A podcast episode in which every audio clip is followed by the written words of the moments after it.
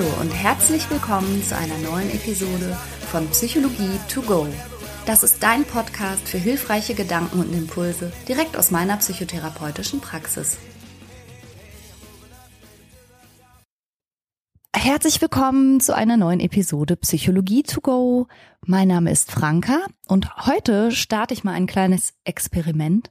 Und zwar werde ich meinem Mann Christian mal eine Fallgeschichte erzählen, ohne näher zu erwähnen, worum es geht, um danach ein seltenes Störungsbild vorzustellen. Aber mehr sage ich jetzt erstmal noch nicht dazu. Christian, bist du bereit, dir eine Geschichte von mir anzuhören? Hallo Schönheit. Ja, ich höre mir immer gerne Geschichten von dir an. Guck mal, wie gut. Wie blöd das wäre, wenn wir verheiratet wären und du würdest mir nicht so gern zuhören. Und jetzt sag nichts Falsches. Ich wollte sagen, dass vielleicht gar nicht so selten vorkommt. Okay. Darf ich einfach reinquatschen? Du darfst, ja, na klar. Du darfst immer reinquatschen, Fragen stellen und ähm, auch munter spekulieren, was da psychologischerseits vielleicht los sein könnte, okay? Okay. Gut. Also ich erzähle von Frau C. Und die Frau C ist 36 Jahre alt. Es ist Dezember also das Jahr neigt sich dem Ende entgegen, aber es war für die Frau C ein ganz schweres Jahr. Unter anderem hat sie ihre Mutter verloren, zu der sie ein ganz enges Verhältnis gehabt hat ähm, und ist damit beschäftigt gewesen, dann das Haus auch der Mutter auszuräumen und was man dann alles so machen muss. Also es geht ihr eh nicht gut. Und dann erfährt sie auch noch, dass ihr Mann, mit dem sie zusammen eine siebenjährige Tochter hat, eine Affäre hat. Und eigentlich haben die beiden sich geeinigt, um ihre Ehe und um diese Beziehung zu kämpfen. Allerdings ist an diesem Freitagmorgen ersichtlich geworden, dass Frau C.'s Mann das Wochenende jetzt hm, mit seiner Geliebten verbringen möchte. Er hatte gesagt, er verbringt das Wochenende mit Freunden, aber es scheint rausgekommen zu sein, dass das so nicht ist, sondern dass er seine Geliebte und eben die Frau, mit der er schon lange eine Affäre hat, Frau N, treffen möchte. Und die Frau C ist darüber sehr deprimiert, also ihre gesamte Stimmungslage war ja die ganze Zeit schon nicht gut und an diesem Tag scheint sich irgendwas aufkumuliert zu haben. Und abends um kurz vor zehn verlässt sie das Haus. Die siebenjährige Tochter bleibt mit der Kinderfrau zurück, die berichtet, Frau C habe extrem deprimiert gewirkt. Und dann ist Frau C verschwunden. Und am Samstagmorgen wird ihr Auto entdeckt. Und zwar steht das Auto oder liegt, wie sagt man, kopfüber in der Nähe eines Sees und auch in der Nähe von einer Kalkgrube. Die Scheinwerfer sind noch an und der, der das Auto aufgefunden hat, berichtet, es würde so ein bisschen so wirken, als hätte man das so von, von einem Hang runterrollen lassen, das Auto. Von Frau C keine Spur. Im Wagen findet sich eine Reisetasche, ihr Führerschein und auch ihr Mantel. Und alle Leute sind maximal besorgt, weil äh, es drei Grad nur nachts hat oder zwei Grad. Es ist halt kalt im Dezember. Und man befürchtet das Allerschlimmste, zumal in diesem See tatsächlich sich wohl auch schon Leute suizidiert haben. Also dieser See, in dessen Nähe das Auto aufgefunden wird, steht schon in so einem gewissen Ruf. Der See wird abgesucht, allerdings man findet Frau C nicht. Und man fragt sich halt, ist, äh, hat hier ein Suizid stattgefunden? Oder auch eine Entführung. Man weiß es nicht so genau, weil man ja sie eben nicht auffindet. Teilweise sind an der Suche tausend Polizisten beteiligt, aber auch, so heißt es, 15.000 freiwillige Menschen. Hunde sind im Einsatz, Flugzeuge sind im Einsatz. Also es gibt wirklich eine ganz, ganz breit angelegte Suchaktion. Es werden Belohnungen ausgelobt und Frau C bleibt verschwunden. Nach und nach gerät ein bisschen ihr Mann in Verdacht, der sich der Polizei gegenüber nicht ganz ehrlich geäußert hat, auch nicht ganz ehrlich, was eben diesen Streit vom Freitagmorgen, also am Morgen des Verschwindens, also Sie ist abends verschwunden. Am Morgen hatte es diesen Disput gegeben. Das hat er alles nicht so ganz ehrlich erzählt, so dass kurzfristig auch der Verdacht besteht, ob möglicherweise ein Mordfall geschehen ist, der irgendwie vertuscht werden sollte. Zeitungen beteiligen sich an der Suche. Es werden Plakate gedruckt. Also es wird wirklich sehr intensiv nach Frau C gesucht. Und niemand weiß irgendwas. Elf Tage später fällt einem Musiker in einem Hotel auf, dass eine der dort ganz lebendig und lebenslustigen tanzenden Gästinnen verblüffende Ähnlichkeit hat mit Frau C. Und er gibt der Polizei einen entsprechenden Hinweis. Und tatsächlich hat sich Frau C in diesem Kurort in einem Hotel eingemietet unter einer falschen Adresse und interessanterweise dem Nachnamen von Frau N, der Geliebten ihres. Mannes, mhm.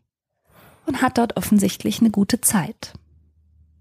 Sie tanzt, sie lacht, Sie hat sich äh, ja als eine andere Person ausgegeben und als schließlich ihr Mann im Hotel erscheint, reagiert sie gar nicht m, hm, besonders erschrocken oder irgendwas, sondern eher ein bisschen verwirrt und sagt: "Ach, guck, mein Bruder ist auch da." Aber es ist ihr oh. Ehemann. Ja, hast du Fragen? Ja, ich habe ja. ja. ganz viele Fragen. Ja. Ähm, darf ich nur erstmal wissen, wie alt die Frau C ist? Ja, 36 Jahre Sechs, alt. Also jung. Mhm. mhm. Okay. Ähm, gab es so oder so ähnliche Ereignisse schon mal? Nein, gar nicht. Ähm, Gibt es irgendwelche Vorerkrankungen? Mal schon mal in der Klinik zum Beispiel? Gab es irgendwann mal eine beschriebene Psychose oder sowas? Nein, nichts dergleichen. Ähm, als die Polizei sie aufgegriffen hat, mhm. ist sie nicht wieder weggerannt oder sowas, ne? sondern Gar war nicht. verwirrt irgendwie? Nein. Okay. Ähm, ganz wichtig waren Drogen im Spiel. Auch nicht. Keine Sie Drogen. selber sagt, also wie gesagt, nach dieser etwas bizarren Redewendung, ach schick, mein Bruder ist eingetroffen, wonach sie sich dann weiter umzog fürs Abendessen, also das war, als ihr Mann eingetroffen war, hat sie gesagt, sie sei wie durch einen Traum gewandelt und habe sich selber an diesem Ort wiedergefunden in einem neuen Leben steckend. Peter, ich habe das richtig verstanden, dass sie später wieder in ihrem Leben steckt, dass sie jetzt wieder Frau C ist. Ja. Vorher war sie Frau N. Ja. Okay, ja. Ähm, ja, ein, ein, ein dissoziatives Phänomen. Das heißt, aus dem eigentlichen Geist aus dem eigentlichen Körper raus und äh, woanders stecken eine gewisse Zeit. Es gibt da also ein Phänomen, das ist aber extrem selten. Bin ich mal gespannt, ob es das sein könnte. Ähm, aber sie war halt sozusagen, wie würde man sagen, so äh, aus sich herausgetreten, wenn sie es auch so traumartig äh, erlebt hat. Hm. Genau. Die Person, um die sich das handelt und von der ich hier gerade berichte, Frau C., ist Agatha Mary Clarissa Miller, verheiratete Christie. Nein. Doch. Ah, nein. Doch, die Krimi-Autorin Agatha Christie. Oh ist in ihrem 36. Lebensjahr tatsächlich für elf Tage komplett von der Bildfläche verschwunden gewesen und hat sich unter dem Namen der Geliebten ihres Mannes in einem schicken Hotel eingemietet und sagt aber selber, es geschah im Zustand einer Amnesie. Sie hätte keine Erinnerung mehr, wie sie da hingekommen ist. Sie hat sich in diesem Leben wiedergefunden. Sie hatte sich als Südafrikanerin ausgegeben also Engländerin, die sie ist, hatte sie dort behauptet, Südafrikanerin zu sein. Und sie habe sich selbst in diesem Leben quasi wie wiedergefunden und sei dann erst wieder aufgewacht. Okay. Darf ich da, da direkt mal einen Tipp abgeben? Na klar. Ähm, ich würde sagen, das ist eine dissoziative Fug mhm. oder Füg. Oder ich weiß gar nicht, wie man das genau ausspricht, ehrlich gesagt. Nobody knows. Meine, Franzö ja. Nein, meine französischsprachige Freundin Mila Oldiaoui sagt, es heißt Füg und danach richte ich mich. das Wort wird geschrieben wie die englische Fuge. Also. Ja, es kommt jedenfalls vom lateinischen Wort Flucht und es bezeichnet ein psychologisches Phänomen, ein seltenes Phänomen, in dem Menschen unter sehr belastenden Eindrücken oder auch nachtraumatischen Ereignissen tatsächlich, und zwar buchstäblich, fliehen. Also nicht nur das aus ihrem Bewusstsein abspalten und auch aus ihrer Erinnerung abspalten, sondern regelrecht wegrennen, fliehen, kilometerweit weg aufgefunden werden und keine Erinnerung haben, wie sie dorthin gekommen sind. Ähm, das ist eine super spannende Sache, was das Gehirn offensichtlich so kann. Jetzt, ähm, was ich mich immer schon mal gefragt habe, wie kriegt man das denn von anderen Sachen unterschieden? Also wenn es ein belastendes Ereignis gab, dann kann man sich ja vorstellen, dass jemand da einfach von weg will und alles hinter sich lassen will. Mhm. Warum ist das denn wie, wie weiß man denn, dass das nicht bewusst passiert ist, sozusagen, absichtsvoll? Ja, also heutzutage gibt es ganz interessante Untersuchungen. Zum Beispiel kann sich ja Dissoziation, über die wir jetzt sprechen, also dieses Auseinanderfallen von normalerweise integrierten psychischen Anteilen. Also normalerweise erleben Menschen ja sich selbst, ihr Fühlen, ihr Denken, ihr Verhalten, auch ihren Körper, ihre Persönlichkeit quasi als Einheit. Wir wissen zwar inzwischen, dass wir alle so verschiedene Anteile in uns haben, aber im Großen und Ganzen erleben wir uns als Einheit. Und was bei der Dissoziation passiert ist, dass das in gewisser Weise auseinanderfällt und dass einzelne Anteile abgespalten werden. Das können Erinnerungen sein, aber das gibt es auch im Fall der dissoziativen Konversionsstörung zum Beispiel, dass Menschen Körperteile nicht mehr fühlen können, dass irgendetwas passiert mit ihrer Wahrnehmung. Oder auch, dass ganze Persönlichkeitsanteile abgespalten werden. Und das ist dann das, was wir eine multiple Persönlichkeit mhm. nennen. Also Dissoziation, das ist ein wirklich breites Feld an im weitesten Sinne dem Umstand, dass etwas an der integrierten Persönlichkeit nicht mehr zusammenhält, sondern zersplittert. Es gibt neuere Untersuchungen, wo Leute tatsächlich im MRT, also wird sich das Gehirn angeschaut von Menschen, die einigermaßen glaubhaft berichten, von mir aus ihre rechte Hand nicht mehr zu spüren und Menschen, die das simulieren. Und man kann im Gehirn Unterschiede erkennen zwischen Simulanten und denen, die das wirklich so fühlen. Glaube ich, kann ich mir sogar hirnstrukturell erklären. Du erklärst doch ganz häufig in verschiedensten Zusammenhängen, dass immer alles ein Kontinuum ist. Mhm, genau. Und dazu nimmst du immer eine Hand links und ziehst mit der rechten Hand von dieser Hand ja, einen weiten so Kreis, bis die Arme ausgebreitet sind mhm. und sagst, das ist immer ein Kontinuum. Ähm, und wenn ich das jetzt nur richtig verstehe, gibt's da gibt's ähm, Dissoziation sozusagen auch in Leid, ne? Ja, Dissoziation Leid zum Beispiel, also Leid ist natürlich in dem Zusammenhang ein sehr relativer Begriff, aber meine Traumapatientinnen erleben häufiger schon mal Dissoziation insofern, als sie für eher kürzere Zeiträume wie weggetreten sind. Also Patientin von mir findet sich, nachdem sie einen bestimmten Geruch wahrgenommen hat, plötzlich im Garten wieder und weiß nicht, wie lange habe ich da gestanden, was habe ich hier gemacht, wie komme ich überhaupt hier hin. Diese Art von Dissoziation ist nicht so selten. Also dass durch irgendetwas ausgelöst vor dem Hintergrund massiv belastender Ereignisse oder Traumatisierungen etwas wie sich verselbstständigt und man hat daran keine Erinnerung mehr. Wie bin ich hier hingekommen? Wann bin ich in den Garten gegangen und warum? Also diese Art Abspaltung ist zumindest meiner Wahrnehmung nach nicht so selten, aber das kann eben, wie du schon sagst, ganz, ganz unterschiedliche Schweregrade annehmen, bis hin zu in einem Körper leben mehrere wie autark wirkende Persönlichkeiten. Wenn ich lange auf der Autobahn fahre mhm.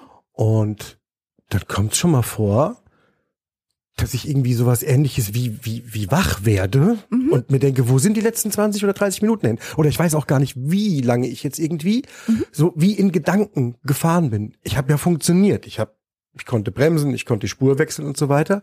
Und dann trotzdem wird mir die Umwelt irgendwie wieder bewusster und ich denke, was ist, wie lange bin ich jetzt unterwegs? Ja. Wo bin ich jetzt überhaupt? Ist das auch schon Dissoziation?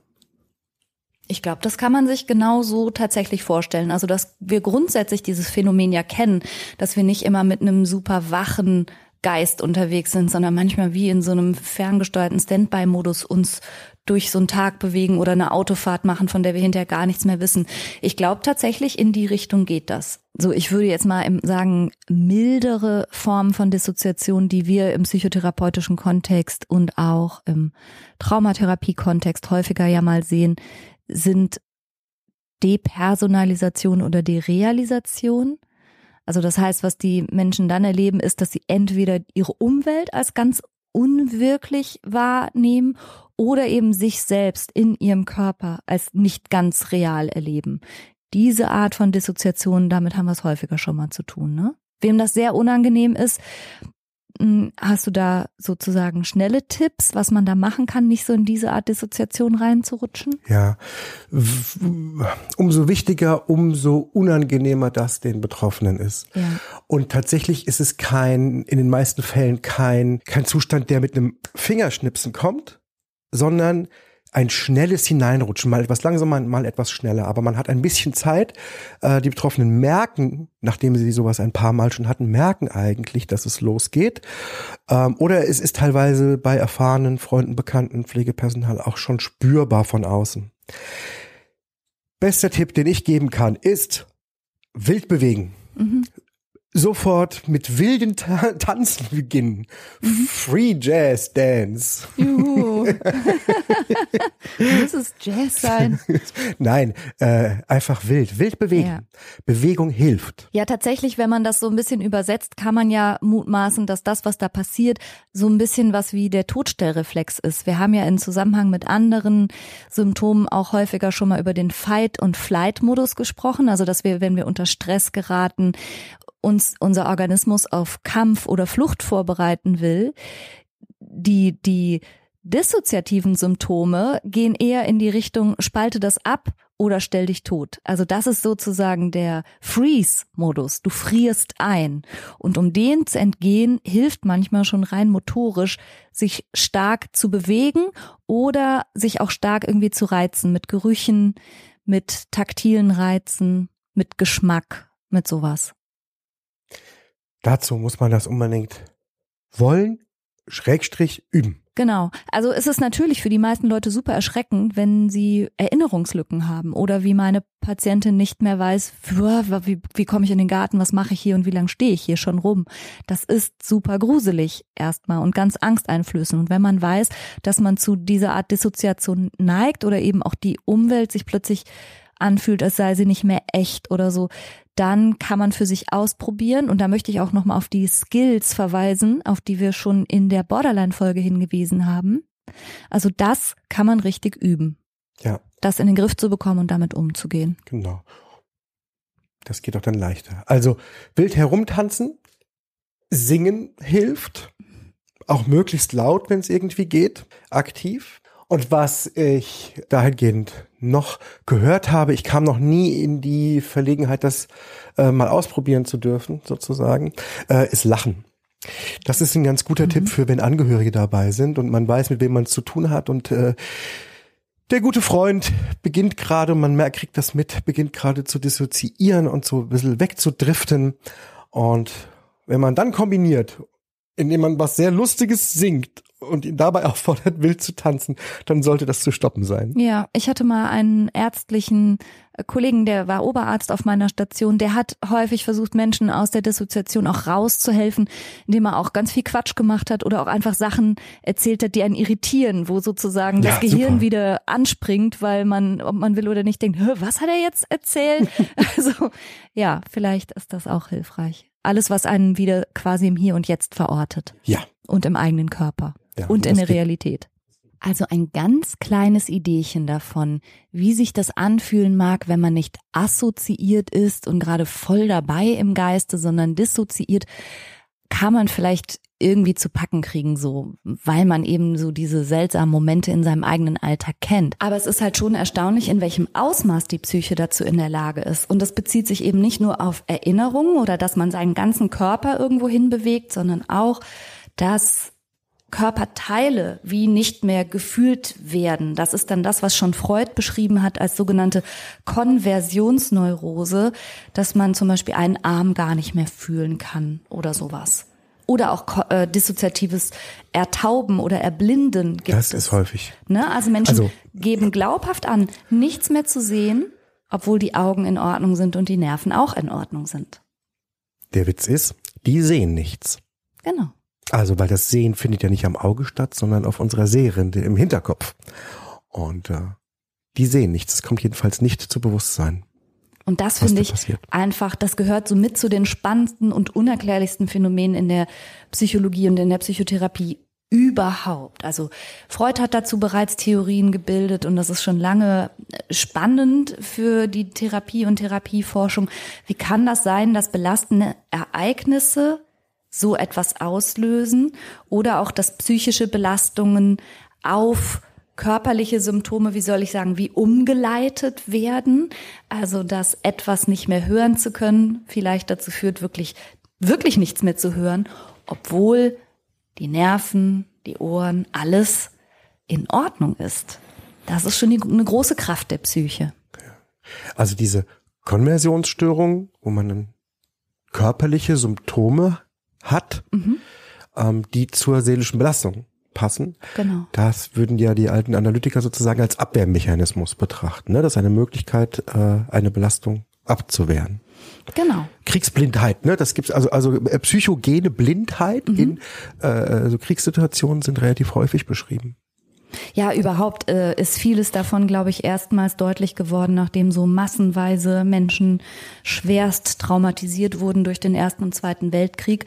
Da ist sowas, glaube ich, erstmals ersichtlich geworden, was für massive Auswirkungen das auf Menschen haben kann. Und die wurden dann teilweise als Kriegszitterer auch bezeichnet, weil sie einfach so ein psychogene Anfälle hatten oder psychogenes Zittern. Also psychogen bedeutet immer, die Ursache ist in der Psyche zu suchen und es gibt kein physiologisches Korrelat oder keine Erklärung auf körperlicher Ebene für diese Symptome. Ja.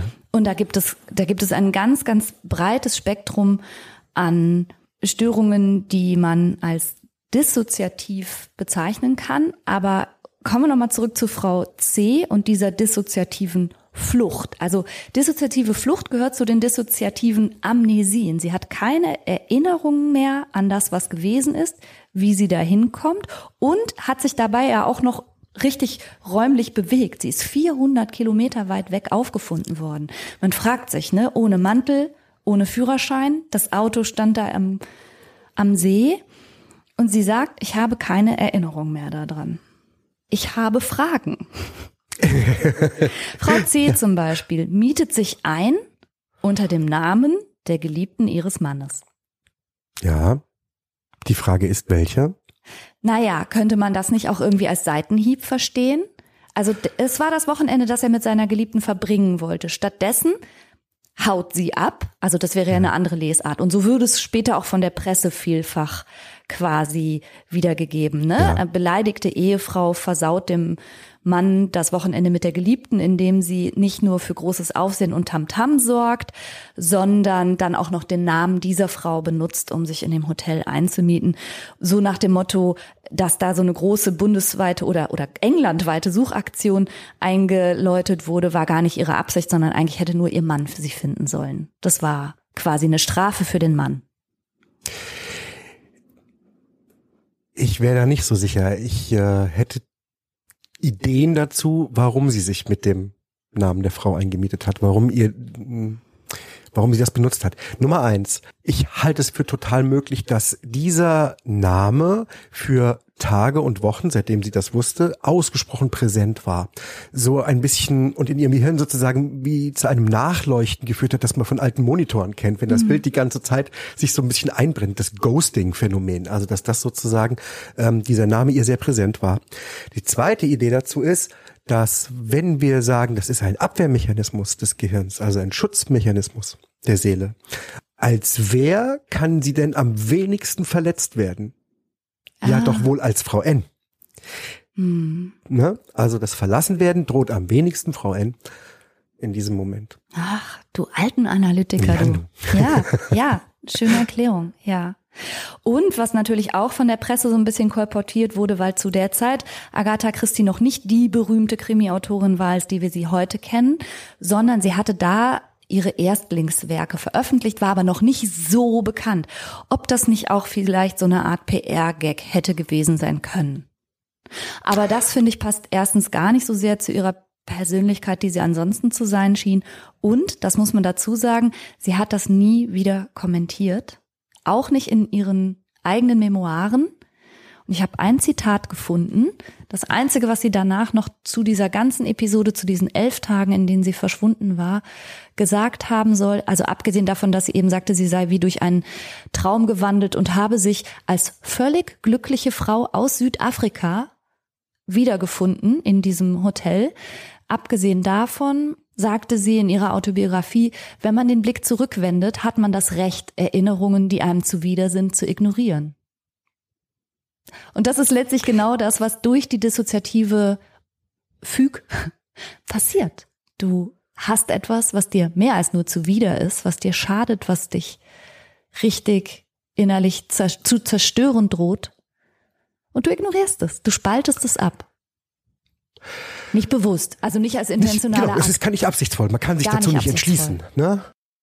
Was mich auch wundert, ist, dass die Frau C, als sie da als vermeintlich südafrikanische Frau N in diesem Hotel sich verlustiert hat, hat sie nicht die Zeitungen gesehen mit ihrem eigenen Foto und ihrem Namen darunter? Also würde jemand, der an einer dissoziativen Amnesie leidet, sich selber dann nicht in Verbindung bringen mit diesem sehr vertrauten Namen und dem Bild? Weißt du, was ich meine? Nicht unbedingt. Wenn das so traumhaft abläuft, sozusagen, mhm. wie in ein bisschen verschoben, wie in einer anderen Welt, ähm, kann es schon sein, dass es so abgespalten wird, äh, dass man das nicht mitkriegt, nicht mit sich in Verbindung bringt. Also tatsächlich, wenn die Dissoziation so weit geht, dass wir über multiple Persönlichkeiten sprechen, dann ist es ja auch manchmal so, dass die einzelnen Persönlichkeitsanteile sehr, sehr verschieden sind und teilweise auch nichts voneinander wissen, obwohl sie ja quasi den gleichen Körper bewohnen, wenn man so will. Ja, so heißt es. Hm. Aber bei Frau C kann man, denke ich, festhalten, dass der Stresspegel im Vorfeld dieser mysteriösen Episode zumindest mal ganz schön angestiegen war. Bei Agatha Christie kam ja zusammen eine mutmaßlich eh schon gedrückte Stimmungslage durch den Tod der Mutter und die angespannte Beziehungssituation, dann dieser erhebliche emotionale Aufruhr durch die ersichtlichen Trennungsabsichten des Ehemannes. Und dann hat sie ja auch noch einen Unfall gehabt. Also ich meine, ihr Auto lag kopfüber. Dass sie in so einer Situation, wie auch immer, etwas abspaltet und sich plötzlich 400 Kilometer entfernt wiederfindet, kann man sich ja vorstellen. Geht das auch mit weniger emotionalem Druck oder braucht das immer so eine Art Trauma? Nee, soweit man weiß, geht es auch mit weniger. Es scheint so zu sein, dass umso höher der Druck und umso höher der empfundene Stress ist, umso wahrscheinlicher ist es, dass sowas passieren kann. Also von außen betrachtet sind Menschen, die gerade sich in so einem dissoziativen Zustand befinden, übrigens ja ganz normal. Ne? Ja, also auch alles. Frau Christie als Frau N hat völlig normal gewirkt wie eine Hotelgästin, die einfach abends Spaß hat am Charleston tanzen. Die ist in keiner Weise auffällig gewesen oder verwirrt oder sowas. Ja, das ist auch das Spannende, ne? dass ihre, ganz offenbar ihr, ihr seelischer Zustand, ihre Emotionen, ihre Gefühle, die ja eigentlich sehr angespannt, sehr traurig gewesen sein müssen, komplett andere waren auf einmal. Als mhm. andere Person hatte sie auch adäquat andere Gefühle. Ja. Als glückliche Südafrikanerin hat sie sich da gefühlt.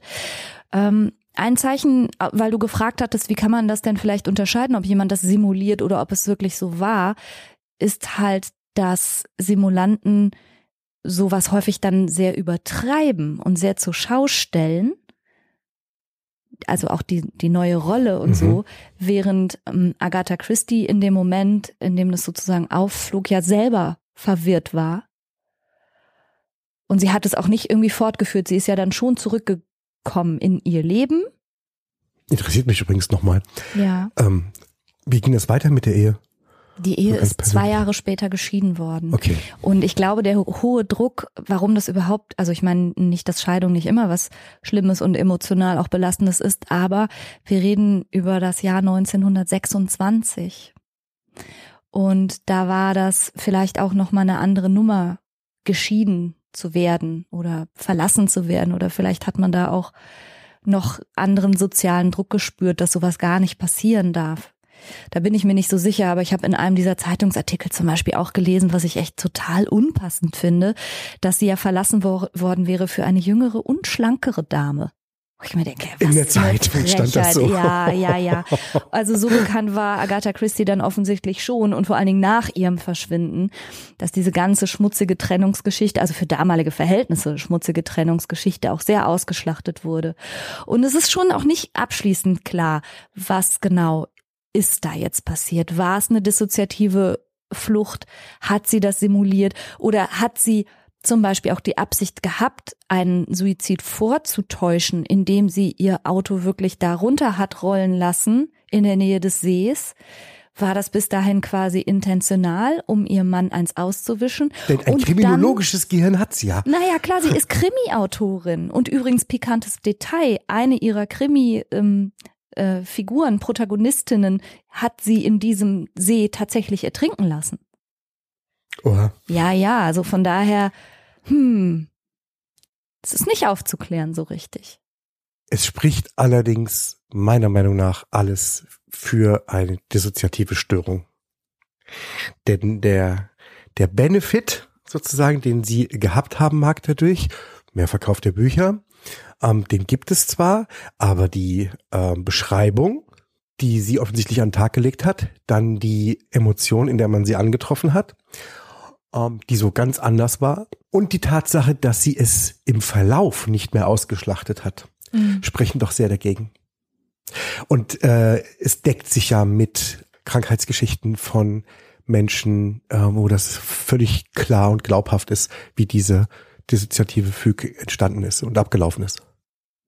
Genau, also diese, diese fluchtartigen amnestischen Zustände können Stunden andauern, aber manchmal auch bis zu Monate lang.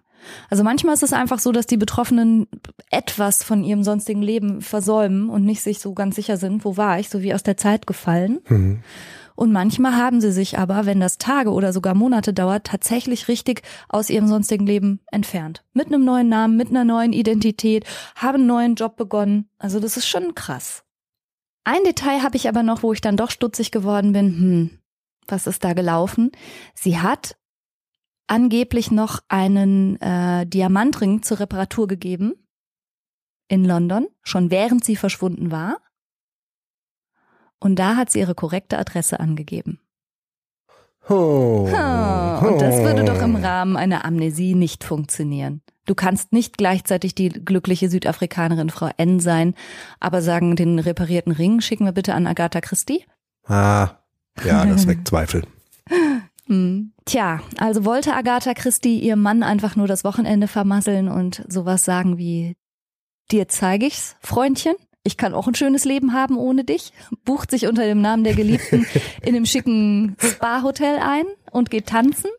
Oder hatte sie tatsächlich eine dissoziative Amnesie mit Füg und wusste wirklich nicht, wie sie dahin gekommen ist. Man wird das nicht mehr klären können, schätze ich so richtig.